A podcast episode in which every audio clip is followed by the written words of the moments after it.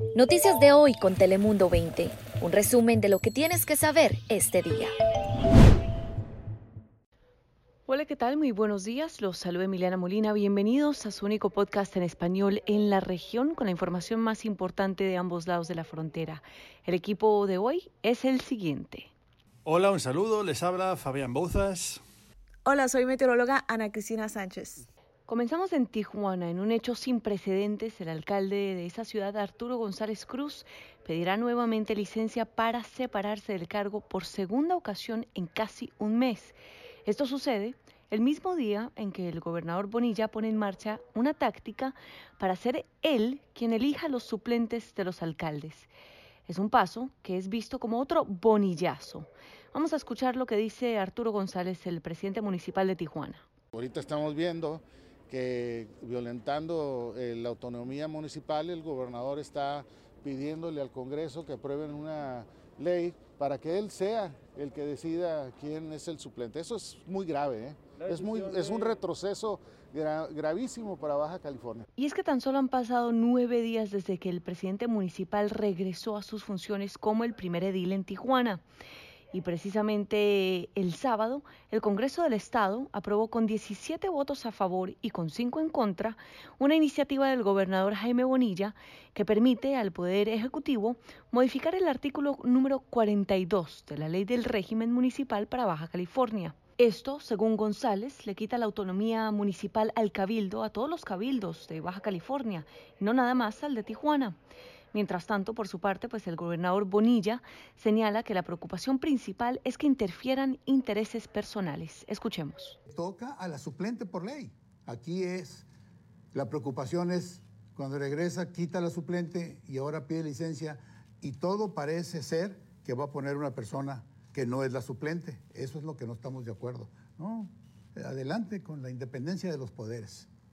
Lo único que yo quiero es que se pongan a trabajar. Mientras tanto, el alcalde refirió que mientras estuvo al frente la alcaldesa Carla Ruiz, hubo intromisión del gobierno del estado, por lo que el cabildo decidirá quién ejercerá las funciones del primer edil en una licencia. Mientras tanto, vamos a pasar a ver las condiciones del tiempo con Ana Cristina adelante.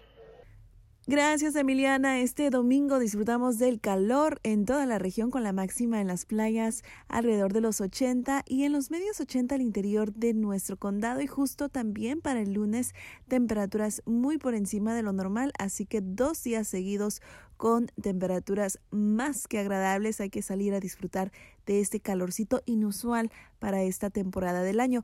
Y también en las playas, la marea del rey o bien estas mareas reales, la marea más alta por la mañana que estaría sobrepasando los siete pies y medio con elevado oleaje y las mareas más bajas durante la tarde a eso de las tres y media de esta tarde. Así que estaría el día espectacular para salir y disfrutar ya sea bien ver el elevado oleaje o también eh, pasear, caminar por la playa durante la marea baja.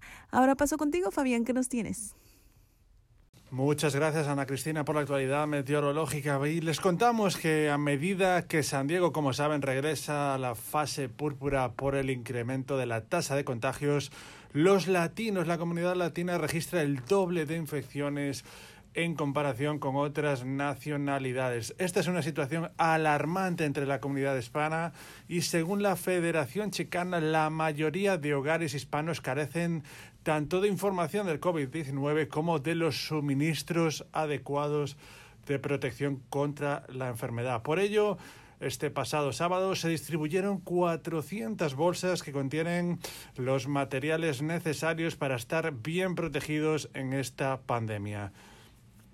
Cientos de sandieguinos llegaron con su auto al área de North Park donde se repartieron estos kits para ayudar en la lucha contra el COVID-19. Este kit contiene, entre otras cosas, tapabocas, gel desinfectante, un termómetro. Hablamos con Anadela Navarrete, quien acudió al lugar para recoger su kit. Viniendo de una comunidad como City Heights de bajos recursos y de que hay más personas de color, es más importante que nosotros nos mantengamos que, tengamos más cuidado solo porque nuestra situación económica ah, no nos ayuda. Y es que, como les hemos ido contando durante todos estos meses y las últimas semanas especialmente, debido a la propagación del virus, este sábado San Diego entró en la fase morada, una de las más restrictivas, por lo que restaurantes, cultos religiosos, gimnasios y museos tendrán que operar solo en el exterior. Las ciudades de El Cajón, San Isidro y Barrio Logan han sido en las que más aumentos se han registrado, aumento de casos en los últimos siete días. Y tomen nota porque se espera que a lo largo del día de hoy, de este domingo, otros 400 kits se distribuyan en Barrio Logan. Pero si no puede pasar por uno de ellos, no se preocupe, usted puede llamar al siguiente número de teléfono 619-285-5600 a la Federación Chicana para que puedan hablar con ellos para recoger su bolsa de suministros. Repetimos, tomen nota, pueden llamar al siguiente número de teléfono 619 285-5600 y hablen con la Federación Chicana para recoger, si así lo necesitan, la bolsa de suministros. Emiliana, ya sabemos, eh, lo hemos dicho aquí, no hay que bajar la guardia y, por supuesto, animamos desde aquí, desde Noticias al Día, a todas aquellas familias que lo necesiten, que no duden en acudir a recoger sus kits para proteger tanto a usted como a sus familiares. Emiliana, ¿qué tenemos hoy para terminar? Gracias, Fabián. Y para finalizar este podcast, el alcalde electo Tor Gloria anuncia quiénes serán tres de los funcionarios que formarán parte de su gobierno, incluyendo, buenas noticias, a la primera mujer latina en convertirse en la cabeza de su gabinete. Se trata de Paola Ávila, quien ha trabajado en políticas públicas de operaciones transfronterizas por más de dos décadas o casi dos décadas. Se graduó, de hecho, también de la Universidad de San Diego y actualmente vive en Bay Park.